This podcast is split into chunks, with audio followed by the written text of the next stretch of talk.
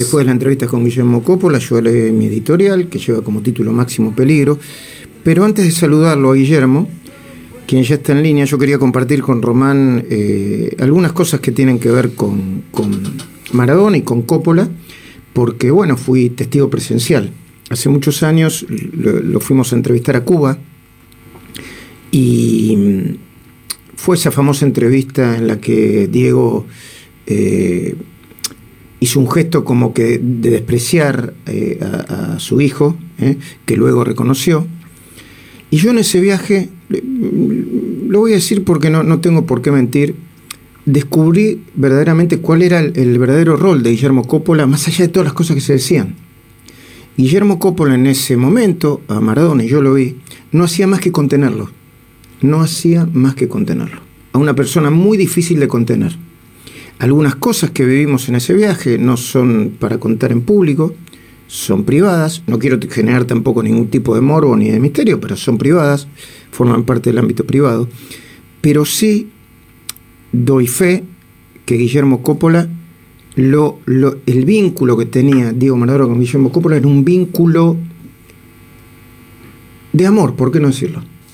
De amor, de una persona que quiere a la otra, ¿eh? independientemente del contrato o no el contrato. Era un vínculo de amor. Y recuerdo particularmente cómo tanto Guillermo como yo tratamos de convencerlo. Yo había ido a La Habana exclusivamente para entrevistarlo y me había causado tanta, tanta incomodidad el desprecio, el gesto de desprecio que había hecho Diego Armando Maradona que hice lo que normalmente no hago como periodista pedirle por favor si podía editar esa parte y decirle, Diego, no, no, no, no está bueno eso, no está bueno, no es bueno para vos, no está bueno para tu hijo, no. No hubo manera de, convencer a Diego porque encima doblaba la apuesta, Diego decía, si vos no pones eso, yo no te voy a autorizar a poner la, entrevista. Y obviamente lo pusimos. Digo, son pequeñas historias que reflejan lo que era Diego. Aún ese Diego tenía una energía, una energía y unas ganas de vivir tremendas. Esta era la introducción que quería hacer. ¿Querías decir algo, Román, antes de... Eh, lo entrevistamos juntos a Guillermo? Por supuesto. Guillermo Coppola, buen día, ¿cómo estás? Hola, ¿qué tal, Luisito? Un placer, muy buen día. Bueno. ¿Qué?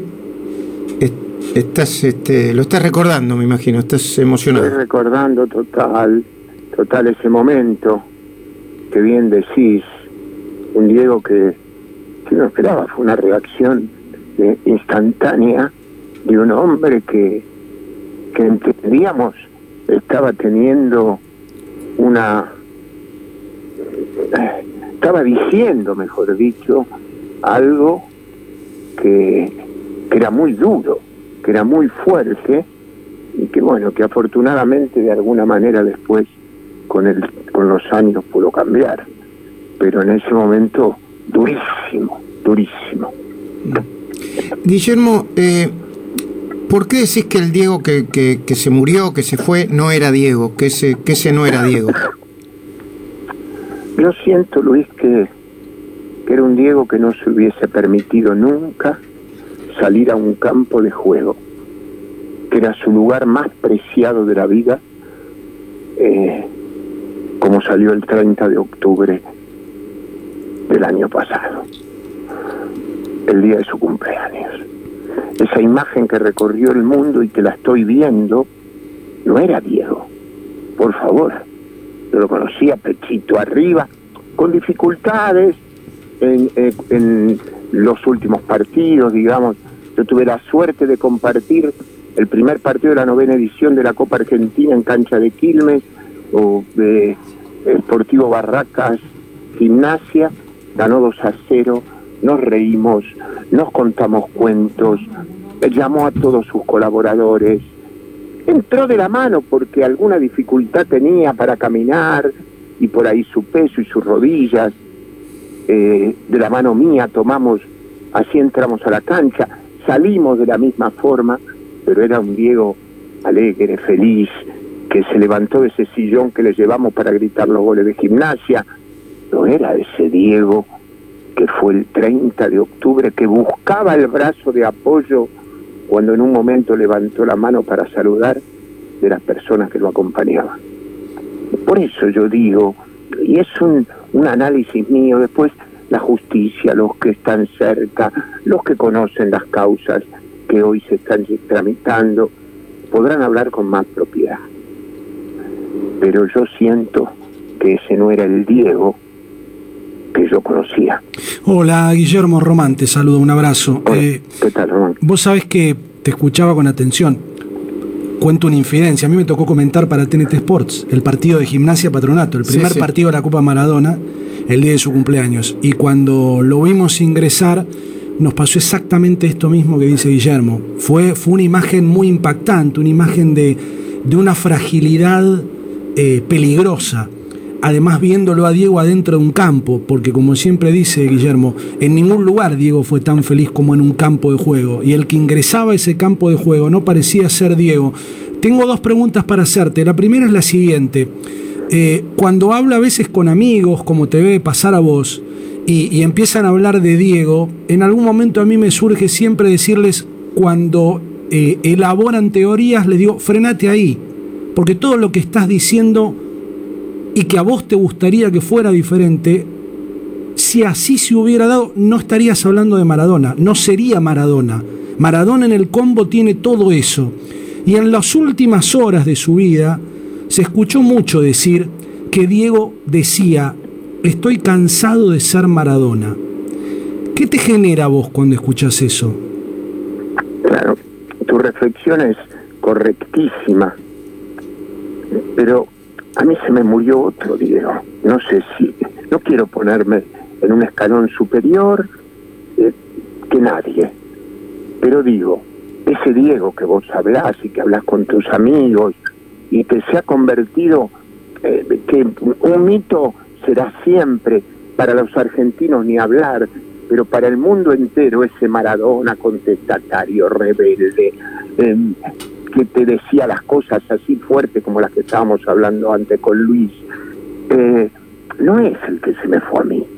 A mí se me fue el tipo que dormía, comía, viajábamos, volábamos, travesuriábamos, eh, eh, llorábamos, nos decíamos cosas íntimas, muy importantes de la vida. Por eso cuando yo llevo ese cajón, lo insulto tanto porque él me tenía que llevar a mí, no lo tenía que llevar yo a él.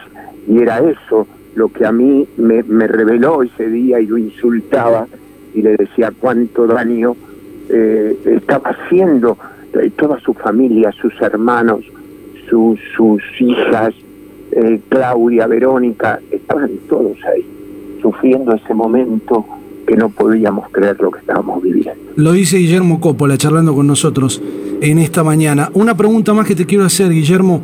Eh, pasaron casi 70 días desde que murió Diego. Eh, y me cuesta decir, murió Diego.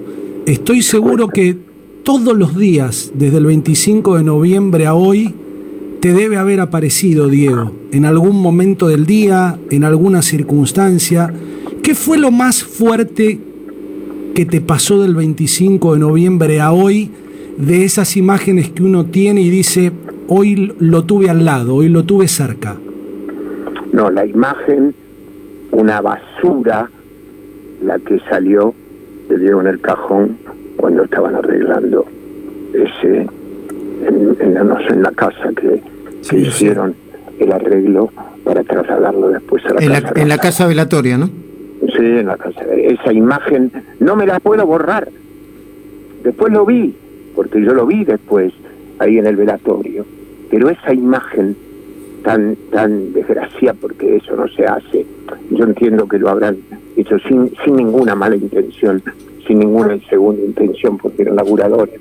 Pero esa se me viene mucho a la mente. Y después, todos los días, todos los días, o un amigo te manda, o, un programa estás viendo, el otro día veía el domingo un programa deportivo donde él me saca a bailar el rock antes de ir a un partido con Racing y, me da el pico de que nos dábamos todos los domingos antes de los partidos y, le daba la vuelta que él le gustaba como yo le hacía un paso y, no me puedo olvidar esas cosas, los tengo, los tengo a la noche, los tengo en sueño, los tengo ahora que estoy hablando con ustedes, pero nada, nada, él no está, eh, estará sobrevolando, seguramente es lo que siento, en nuestras cabezas. Eh, él tenía sus cosas duras y difíciles, pero, pero un sentimiento profundo por quien es, mm. quien es él amaba. Vos sabés, Guillermo, que cuando uno revisa lo que pasó con él en, eh, en el último tiempo, yo no sé de echarles culpas a nadie, sobre todo porque no soy juez y, menos médico, ¿no? Pero fue muy fuerte. De hecho, Dalma Maradona le dijo directamente a HDP, eh, a Luque, en los audios que se conocieron eh, hace, hace muy poquitito. Yo quería compartir con vos uno para escuchar tu reflexión. Este es uno de los audios de, de Luque. Creo que entiendo que hablando con la psiquiatra que publicó Infobae y que, bueno, se viralizaron en la Argentina y en todo el mundo. Compartamos. Sí, boludo. Parece que hizo un paro cardiorrespiratorio, se va a cagar muriendo el gordo. Ni idea que hizo, yo estoy yendo para allá, boludo. A lo que voy es, ahora lo, lo, siguen reanimando o ya lo, están intubando, le ponen una vía, digamos, eh, ¿recuperó el pulso o no recuperó el pulso? Eso lo quiero saber, si el corazón está activado, eh, digamos, si ya llevan media hora de RCP, muerto, básicamente. Eso lo quiero saber se va a cagar muriendo el gordo, ¿no? ¿Qué, qué digo? No, eh, Yo no soy un, purista del lenguaje, pero qué lenguaje un poco despectivo para un médico que se suponía que lo amaba, ¿no? Bueno, el quien decía ser su amigo, mi amigo, eh, las cosas que hizo, dicen algunos por su amigo. Yo te cuento, y le cuento a los oyentes, y Román a vos, yo 48 horas después de la operación que le hacen a Diego, el doctor Luque participó, no la hizo él. Lo llamé y le dejé un mensaje, agradeciéndole lo que por Diego estaba haciendo, qué es lo que sentí en ese momento. Hoy realmente no solo me arrepiento, sino que me gustaría verlo y preguntarle, ese trato le dabas al amigo, porque el médico puede ser frío, dicen los que saben y los que conocen, por ahí que están acostumbrados, entonces es un diálogo como el que podemos tener nosotros con el amigo del fútbol.